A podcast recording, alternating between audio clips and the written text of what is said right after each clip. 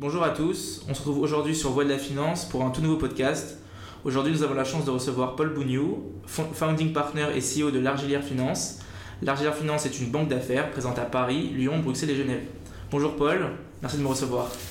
Bonjour Gaël, euh, je suis très heureux de vous accueillir et puis je suis très heureux euh, grâce à votre euh, formidable podcast et à votre aventure et votre nouveau média de parler à plein d'étudiants, plein de jeunes professionnels et j'espère qu'à travers l'échange qu'on va avoir, ça va leur permettre d'avoir un éclairage un petit peu plus précis sur ce qui est notre métier, conseil fusion-acquisition, banque d'affaires, small et mid-cap, mais surtout leur permettre de, de, se diriger un petit peu mieux parce que parce que c'est vrai que c'est pas simple.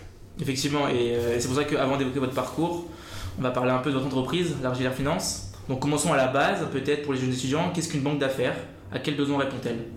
Alors c'est pas simple parce que c'est pas facile de, quand on est quand on est dans la vitrine, c'est-à-dire quand on fait ses études, quand on commence à faire ses stages, quand on commence à, devoir faire des choix, c'est compliqué de savoir vers, dans quelle direction aller. Il y a plein de choses sur Internet, on n'a jamais autant d'informations et en même temps, ben, on se construit par l'expérience humaine et par les échanges que l'on a. Alors si je peux arriver à vous passer quelques quelques mots et puis euh, à vous à motiver les meilleurs de venir euh, faire la banque d'affaires en particulier chez l'Argilière Finance, euh, ce sera super. Alors, l'Argilière Finance, qu'est-ce que c'est euh, On est une banque d'affaires. concrètement, ça veut dire qu'on fait du conseil en fusion-acquisition. On n'est pas une banque au sens, on n'ouvre pas des comptes, on ne fait pas du financement, on n'a pas des guichets bancaires. On fait vraiment du conseil. Important, on a l'activité de banque d'affaires, euh, investment bank euh, en, anglo-saxon, ou euh, M&A boutique pour être encore plus précis dans le monde anglo-saxon.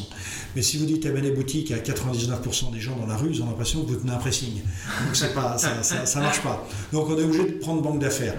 Banque d'affaires, première chose, c'est pas un métier régulé. Ça veut dire que ben, vous avez plein de gens qui font le métier de manière un peu différente les uns des autres parce que vous n'avez pas un cadre réglementaire très précis.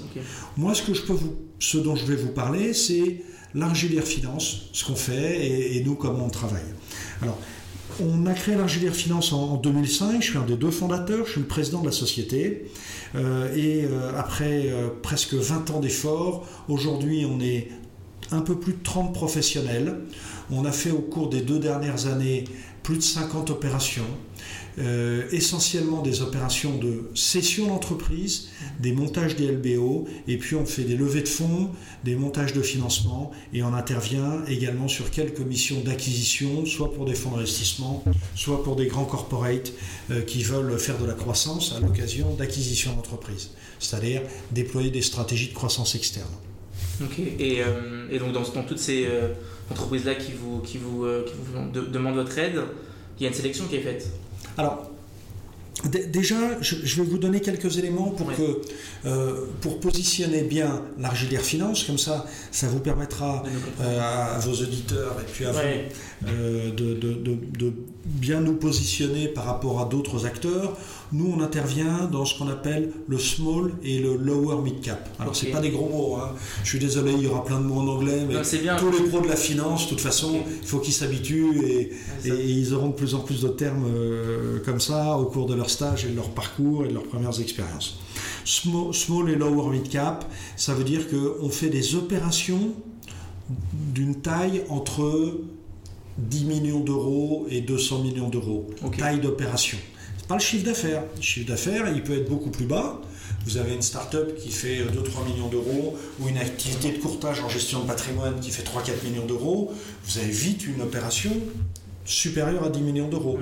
Inversement, vous pouvez avoir un, groupe qui fait du négoce pur sans beaucoup de valeur ajoutée qui fait 500 millions d'euros de chiffre d'affaires et qui va peut-être valoir seulement 100 millions d'euros. Donc nous, on raisonne en taille d'opération, parce que c'est un peu le marqueur de l'énergie qu'on peut mettre, et puis euh, c'est un marqueur important pour la rémunération qu'on va prendre. Les opérations, comme je vous l'ai dit, essentiellement cession, LBO, un peu d'acquisition, un peu de, financement euh, et de levée de fonds. Euh, en termes de secteur d'activité, alors nos clients, c'est qui déjà? C'est les dirigeants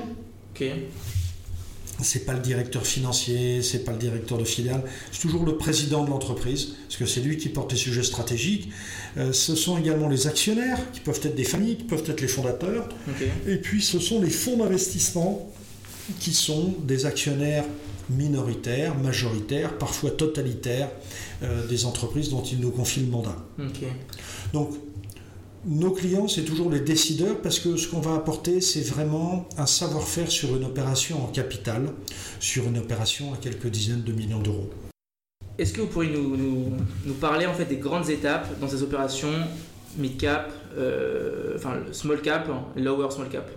Alors en effet, on pense souvent à la mise en relation, qui est une des étapes clés euh, de, de, notre activité ce qu'il faut bien comprendre, c'est que notre client, comme je disais euh, précédemment, c'est l'actionnaire, le dirigeant. Imaginons, on va prendre un exemple, un, client, cinquantaine d'années, euh, il a une belle PME, une petite ETI qui est une, entreprise profitable, euh, qui a une belle croissance, mais il s'interroge. Ouais.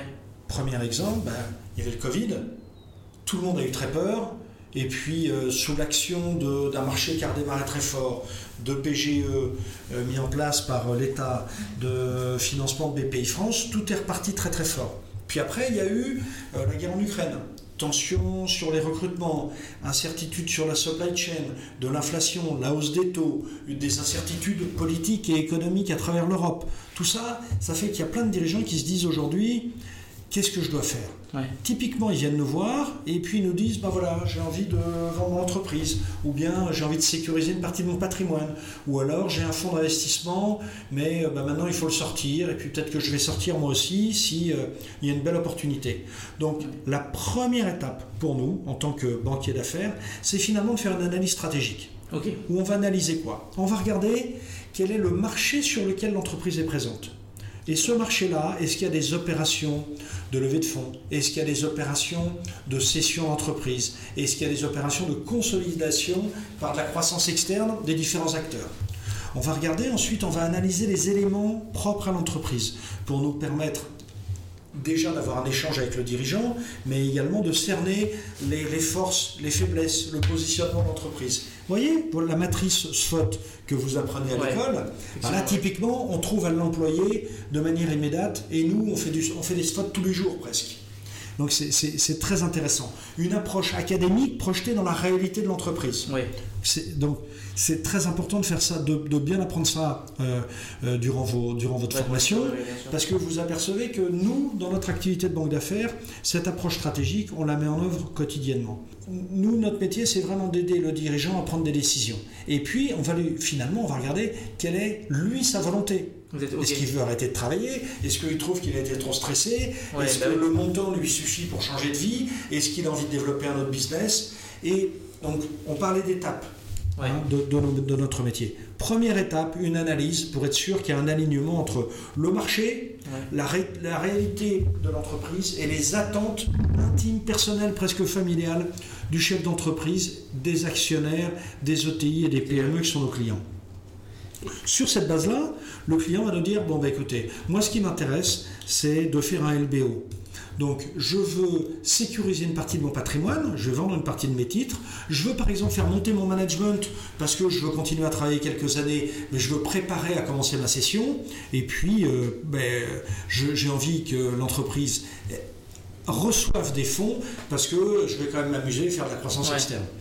Mais une fois que on a considéré que c'était le choix de notre client, que le marché et que l'entreprise permettaient de réaliser cette opération, alors on va entrer dans une première étape qui est la fabrication des éléments marketing. D'accord, ok. Euh, investment memorandum, teaser, montage de la data room, identification des bonnes cibles des interlocuteurs. Ok. Les, alors, dans le cadre d'un LBO, qu'est-ce qu'on va aller voir? Bah, Des fonds d'investissement après, à la fin de cette période, on a une grosse réunion avec nos clients où on décide de savoir quelle, stratégie on va mettre en œuvre. Est-ce qu'on appelle tous les fonds d'investissement d'un coup ou bien est-ce qu'on se dit on va en appeler quelques-uns et leur proposer d'avancer de manière préemptive pour qu'ils se positionnent? Parce que moins vous êtes nombreux, plus vous êtes motivés si vous êtes bien ah bah choisi. oui, bien sûr. Et et par rapport à, d'autres, euh, par exemple, d'autres entreprises, d'autres banques d'affaires qui donnent du conseil, comment est-ce que vous, vous essayez de vous démarquer en fait par rapport à ces entreprises? Alors nous, on a coutume de dire qu'on est bon et sympa. Euh, c'est des termes qu'on n'a pas trop l'habitude d'utiliser dans la banque d'affaires, mais pourquoi bon et sympa? Bon parce que, vous voyez, à travers les, premiers éléments des étapes d'un processus qui nous est confié par nos clients, ce que je voulais vous montrer, c'est que on a un métier qui nécessite d'être très très très très très sérieux et structuré et analytique et organisé dans l'exécution de chacune des étapes. On n'envoie pas des fusées sur la Lune. C'est de la stratégie dans, un premier temps et ensuite c'est l'exécution d'un process avec une très bonne connaissance de la finance, une très forte sensibilité sur le droit, une très forte sensibilité sur tous les éléments liés à, une opération financière. Mais ce qui est important, c'est finalement la partie humaine. Qu'est-ce que veut véritablement notre client? Quelles sont ses peurs? Qu'est-ce qui le motive? Quelles sont ses envies? Qu'est-ce qui va l'intéresser? Avec quel type de financier, dans le cas que je vous évoquais de LBO, quel type de financier il va alors travailler? Nous, il y a des clients, ils nous disent moi, je m'en fous des investisseurs que je vais, avec qui je vais être associé pendant 5 ans. Je veux le plus gros chèque possible, même si les investisseurs sont des gens très durs et qui ont une réputation difficile. Puis d'autres qui nous disent non, mais moi, je préfère euh, euh, prendre un petit peu moins cher, mais en revanche, je veux vraiment des, des, des investisseurs qui sont, des, qui sont entrepreneurs friendly, qui vont être sympas avec moi. S'il y a une difficulté, ils seront à mes côtés. Euh, le juridique et le contrat dans, le, dans le, le protocole d'investissement vont être un peu moins durs qu'avec d'autres fonds, mais euh, moi j'ai envie d'être avec des, gens un peu sympas avec qui je me retrouve bien. Donc vous voyez, tout ça c'est de la psychologie, donc il faut être très attentif à ça. Mais cette culture de l'écoute de la dimension humaine, ce qu'on appelle nous le côté sympa, euh, c'est aussi, c'est bien sûr écouter ce que veut le client, bien sûr euh, faire en sorte que l'opération corresponde bien à ce qu'il veut, mais c'est aussi nous une culture en interne. Et là, je, parle à des étudiants, je parle à des jeunes bah professionnels. Nous, on a des stagiaires qu'on accueille, on a envie qu'ils se sentent bien, parce que s'ils se sentent bien et qu'ils collent bien à nos valeurs, ils seront bons, ils vont être impliqués, et puis ils seront capables d'être euh, détendus avec leurs clients et d'apporter un vrai conseil avec, la, avec cette dimension humaine. Nous, un analyste junior, un stagiaire, il est là six mois, il va être en contact directement avec le client, il va être en contact directement avec les fonds d'investissement. Il ne va pas faire que des PowerPoint et des, et, des data rooms. Ah, ça c'est important de le dire parce ah, que c'est fondamental. Il va accompagner une opération de A jusqu'à Z. Quand on a un analyste junior qui monte un pitch, ben, il a vocation à être après sur l'opération, il va être dans les étapes clés avec le client, et parfois ben, il prend son téléphone, il appelle directement, euh, et il faut qu'il se, se sente bien dans tout ça. Ok, c'est vrai que c'est important de le dire parce que aujourd'hui on a énormément de retours de, stagiaires, euh, de gens qui travaillent dans, des, on va dire des, banques spécialisées en, en fusion acquisition, qui effectivement passent toute la journée à faire du PowerPoint et ne se sentent pas impliqués en fait dans, dans, le, dans toute l'opération. Euh, et, je pense que c'est bien aussi que vous rappeliez que à la JR, vous laissez. Bon, après, j'imagine qu'il faut, il faut. Bien sûr, il y a, des étapes à. Absolument. Alors, déjà, euh, il faut qu'ils aient reçu une formation interne. Et puis surtout, on ne va pas lâcher un étudiant qui vient d'arriver, euh, qui a envie de faire de son mieux, donc chez, qui a un peu de stress, qui va se poser des questions. On ne le laisse pas tout seul. Au contraire, on va l'aider pas à pas à se construire. Et puis, le fait qu'il y ait le côté bienveillant en interne, la bienveillance, ça passe aussi par beaucoup d'assistance et d'accompagnement. Euh, donc il va être très encadré, très accompagné. Sur chaque mission, on a un analyste junior, parfois un analyste senior, un associé, un VP, un directeur et un associé.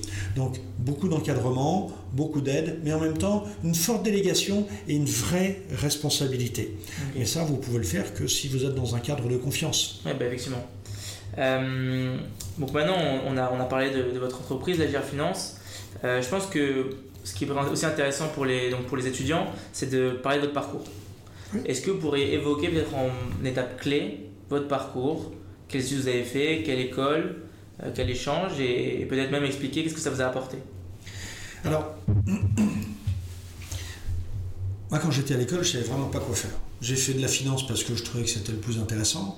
Et puis après, j'ai fait un master en finance parce que je trouvais que c'était plus intéressant. Mais c'était une façon pour moi de reporter un peu la décision de, de, de, choix à la sortie de l'école. Et puis après, ben, je suis rentré dans l'audit parce que en 1990, c'était la voie royale. Euh, quand vous sortiez de l'école, le top du top, c'était d'aller faire de l'audit financier du commissariat au compte. Alors aujourd'hui, c'est d'autres sujets, et à chaque époque son, son, sujet, mais moi, comme je ne savais toujours pas quoi faire, je suis allé faire ça. Je l'ai fait pendant six ans. J'ai appris plein de choses très intéressantes, en particulier de la rigueur.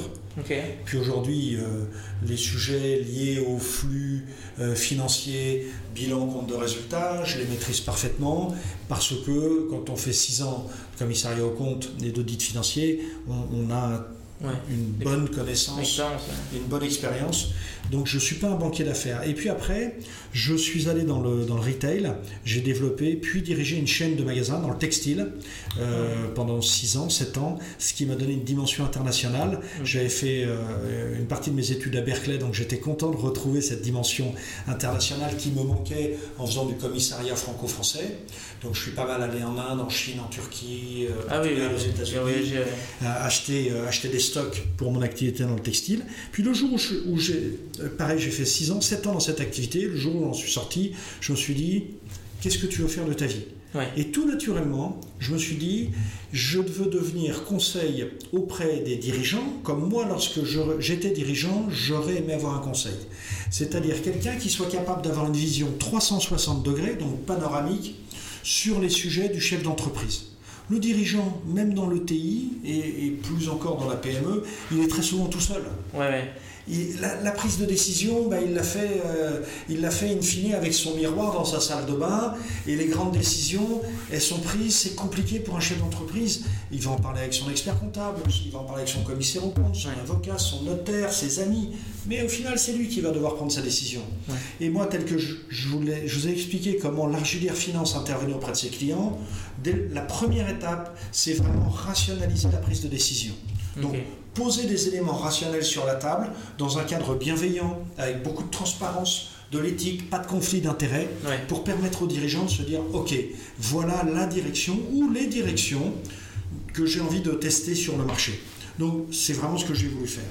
J'ai commencé, puis je me suis dit que tout seul c'était un peu compliqué. Je me suis associé avec Tanguy Mantelin pour qu'on crée l'Argilière Finance. Et puis au fur et à mesure, on a accueilli de plus en plus de monde. Et, euh, et aujourd'hui, on est cinq associés dont euh, un jeune associé qui est rentré chez nous en 2014. Euh, qui maintenant est un associé important, euh, Nicolas Ibanez. Et puis, ben, on vient d'associer un garçon qui est rentré stagiaire en 2011. Ah. qui, est, directeur associé maintenant, un jeune directeur qui est rentré en 2016. Nous, on n'aime pas le turnover parce que on, on, aime bien former les équipes sur le long terme. Et typiquement, aujourd'hui, notre VP, euh, qui est le chef des analystes, qui a 9 ans d'expérience, il est rentré stagiaire en 2013, 2014.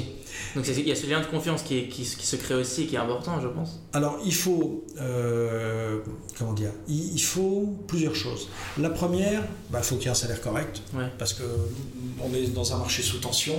Il va y avoir un peu moins de tension parce qu'il y a des acteurs qui vont un peu souffrir dans notre profession, mais il y a eu beaucoup de tension. Si les salaires sont pas bons, peut être sympa. Euh, il y a du turnover. Nous, il n'y a pas de turnover. Donc on est dans les prix du marché.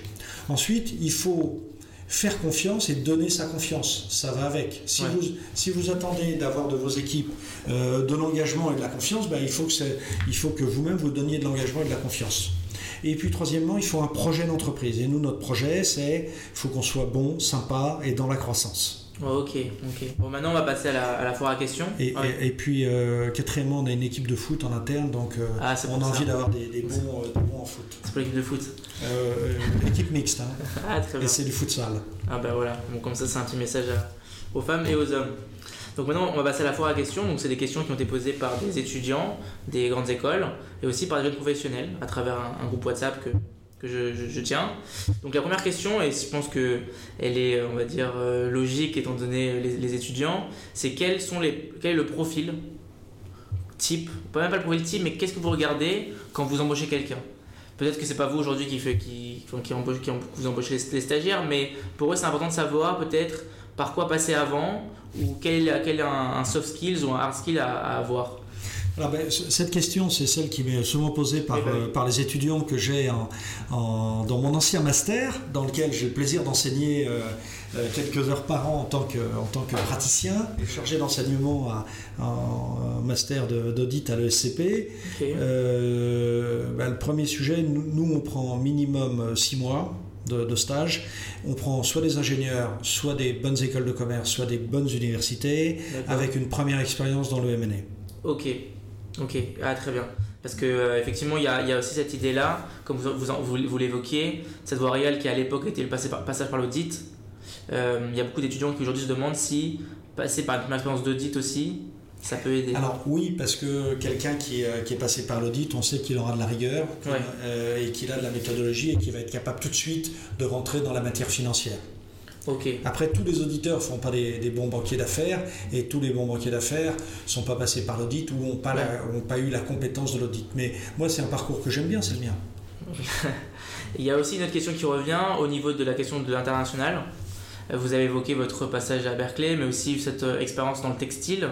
Euh, comment est-ce que cette expérience internationale, peut-être même celle du textile qui, on va dire de l'extérieur, n'a pas grand-chose à voir avec le M&A, comment est-ce que ça vous a aidé aujourd'hui pour fonder et pour maintenir l'Argilière Finance je pense que c'était très vrai hein, en mon temps. Aujourd'hui, euh, il y a une vraie culture internationale.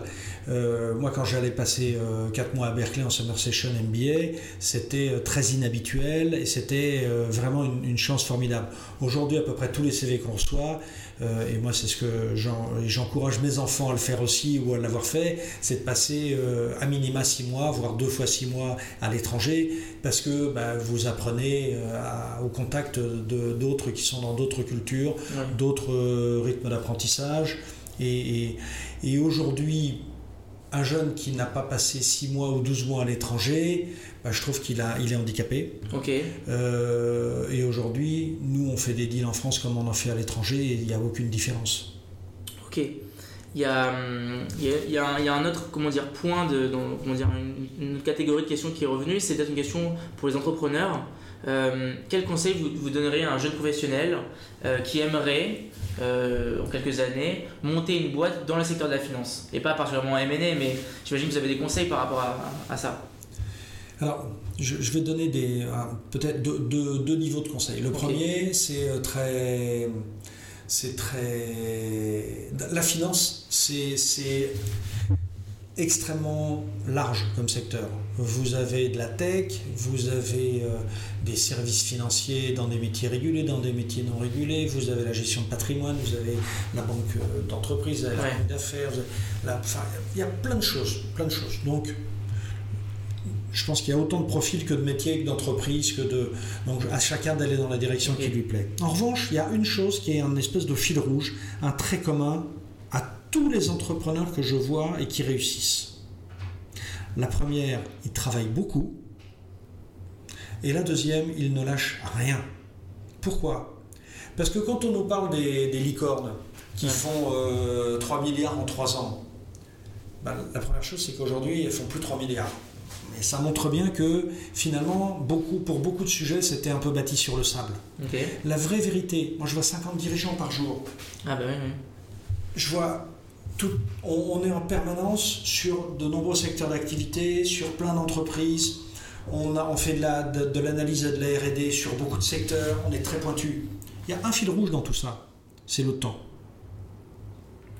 Aujourd'hui, pour créer une entreprise qui vaut quelque chose, qui a trouvé son marché, qui a trouvé ses équipes, qui a vraiment créé un fonds de commerce, on parle de 10 ans, 15 ans, on ne parle pas de 1 an, 2 ans. Donc euh, ne soyez pas tous euh, étudiants ou jeunes professionnels que vous êtes à vous dire que vous allez créer le nouveau Miracle ou le nouveau Ouais. Airbnb, ça c'est du bullshit. Ouais. Parce que c'est il vaut mieux jouer au loto, vous avez plus de chances de gagner. En revanche, que vous soyez sur votre business, que vous lâchiez rien, toujours en vous demandant comment est-ce que je peux améliorer mon expérience client, comment est-ce que je peux faire en sorte que mes équipes se sentent bien, comment est-ce que je peux faire en sorte d'emmener euh, des jeunes autour de moi qui vont être euh, bien dans leur pompe, qui vont être bien dans leur vie, qui vont être des bons professionnels épanouis. Ça va se ressentir chez les clients, ça va se ressentir au quotidien dans la vie de l'entreprise. C'est ces questions-là qu'on se pose tous les jours. Et ça, on peut être dans la réparation automobile, on peut être dans la fabrication de semelles de chaussures, et on peut, être dans la banque d'affaires. Donc c'est intéressant parce que là vous, pointez du doigt en fait cette importance aussi de se remettre en question et de dire comment est-ce que je peux faire mieux et donc sans lâcher le, morceau. Vous euh, donc avec l'entreprise d'Agir Finance, comment est-ce que ça a évolué? Est-ce qu'il y a eu des moments clés où vous avez dit ok là il faut que je m'adapte? Et je vais m'adapter ou au contraire vous avez dit adaptez-vous là ça va pas marcher et finalement vous êtes, vous êtes- voilà vous êtes tenu et, et aujourd'hui ben, j'ai l'impression que ça se passe bien. alors effectivement, ça se passe assez correctement. Aujourd'hui, on, est devenu en quelques années l'une des principales banques d'affaires indépendantes dans le small and mid cap. 30, 30 collaborateurs dans notre métier, c'est une grosse équipe pour un indépendant. Euh, on est dans une période où il y a eu beaucoup de croissance, mais nous, on a surperformé la croissance. Et on continue. Pourquoi? Parce qu'on se remet en cause en permanence. Le seul dogme, c'est il faut respecter ses équipes, il faut respecter ses clients, et il faut toujours travailler à l'amélioration de ce qu'on fait. Tous les ans, on se dit waouh, on a l'impression d'avoir euh, euh, que, que, ce qu'on fait, ça n'a rien à voir avec ce qu'on faisait l'année d'avant. Ça ne veut pas dire qu'on redit ce qu'on faisait, mais ça veut dire qu'on est dans l'amélioration perpétuelle. Ok. Et euh, ça veut dire qu'il faut être humble. C'est vrai.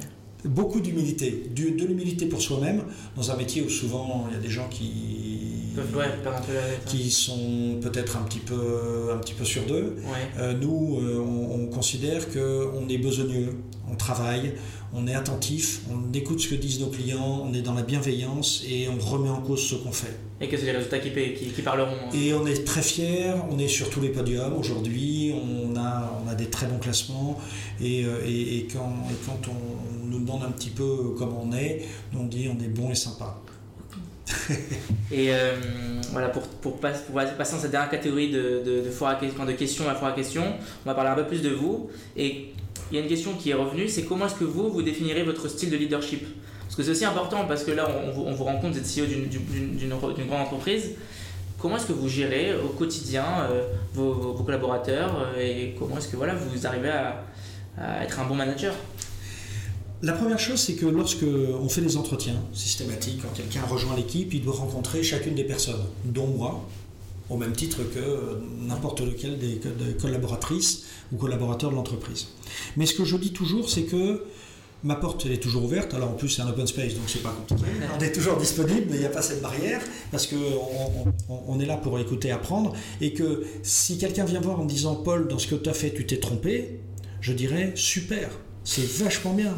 Plutôt que de dire, mais de, quoi, euh, comment est-ce que tu te permets de me dire ça euh, Moi, je, me dis que si quelqu'un vient me voir en me disant, tiens Paul, j'ai regardé ça, tu aurais pu dire ça mieux, ou ce chiffre-là, il parle pas comme ça, je suis super content, je le dis, j'ai affaire à un super professionnel. Donc de l'humilité toujours. Euh, et, beaucoup de travail. Ok. Il y a aussi un, autre côté, on va dire, personnel qui m'a marqué, c'est que vous êtes professeur dans votre master. Euh, pourquoi avoir choisi en fait euh, d'être professeur alors que voilà, vous, on pourrait très bien dire vous êtes CEO de Finance, euh, vous consacrez déjà énormément de temps à votre entreprise. Pourquoi est-ce que vous êtes dit bah, j'ai envie d'enseigner? Alors je fais quelques heures par an, hein, c'est deux modules de trois heures euh, au master audit de l'ESCP. Euh, et d'ailleurs c'est la semaine prochaine, et, ah, je suis, très content. Euh, ça intervient en fin de leur parcours, fin du parcours des étudiants, souvent après un stage.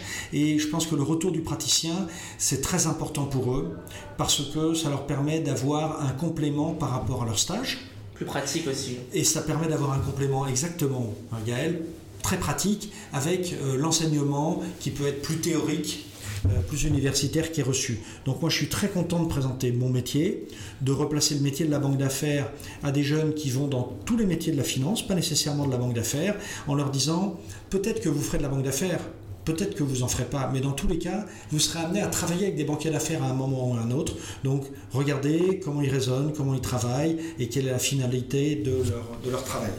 J'imagine qu'il y a aussi. Donc c'est, pardon, je vous coupe, mais c'est important pour moi de rendre ce que j'ai reçu et d'apporter. Alors deux, fois trois heures dans l'agenda, c'est beaucoup et, c'est rien. Donc je suis, je suis, très content de le faire et c'est toujours un moment euh, euh, important dans mon agenda tous les ans. Non, je pense que c'est effectivement il y a l'idée de voilà de, de, donner aussi ce que vous avez reçu et euh, voilà, d'être encore cette idée d'humilité. Et puis, euh, effectivement, avoir ce côté plus pratique, c'est super intéressant. On en parlait la semaine dernière avec euh, Mathilde Cohen qui est chez Rothschild et qui expliquait que quand elle est partie aux États-Unis, elle a beaucoup aimé ce côté-là, beaucoup plus pratique des professeurs qui venaient en fait à la fin de leur journée de travail et qui leur enseignaient ce qu'ils travaillaient. Et donc effectivement, vous ce, ce point-là est très juste. bah maintenant, la, question, enfin, le, mot de la fin, parce qu'on arrive à la fin, de, la question, est-ce que vous auriez un conseil, un dernier mot Beaucoup de gens conseillent des livres ou la semaine dernière, on vous a conseillé une pièce de théâtre. Alors, est-ce que vous avez un petit mot euh, pour les jeunes étudiants et professionnels qui vous écoutent? Ben, euh, ça, ne va pas être très concret, mais en même temps, c'est euh, le, meilleur conseil que je donne à mes enfants, c'est ne lâchez rien. Allez au bout de vos rêves et soyez toujours en mode projet. parce qu'aujourd'hui, vous avez 20 ans, vous avez 25 ans, vous avez 30 ans, vous êtes un jeune professionnel, une jeune, une jeune professionnelle. Allez au bout de vos rêves, continuez à rêver et ne lâchez rien. Merci beaucoup Paul. merci Gaël, merci. J'étais ravi d'échanger et puis j'espère qu'il y aura quelques idées ou quelques mots qui, euh, qui participeront, euh, euh, quelques-uns de vos nombreux, très nombreux auditeurs, je crois, à avancer un petit peu dans leur choix. Merci beaucoup, j'en suis sûr. Merci beaucoup. Merci. Bonne journée.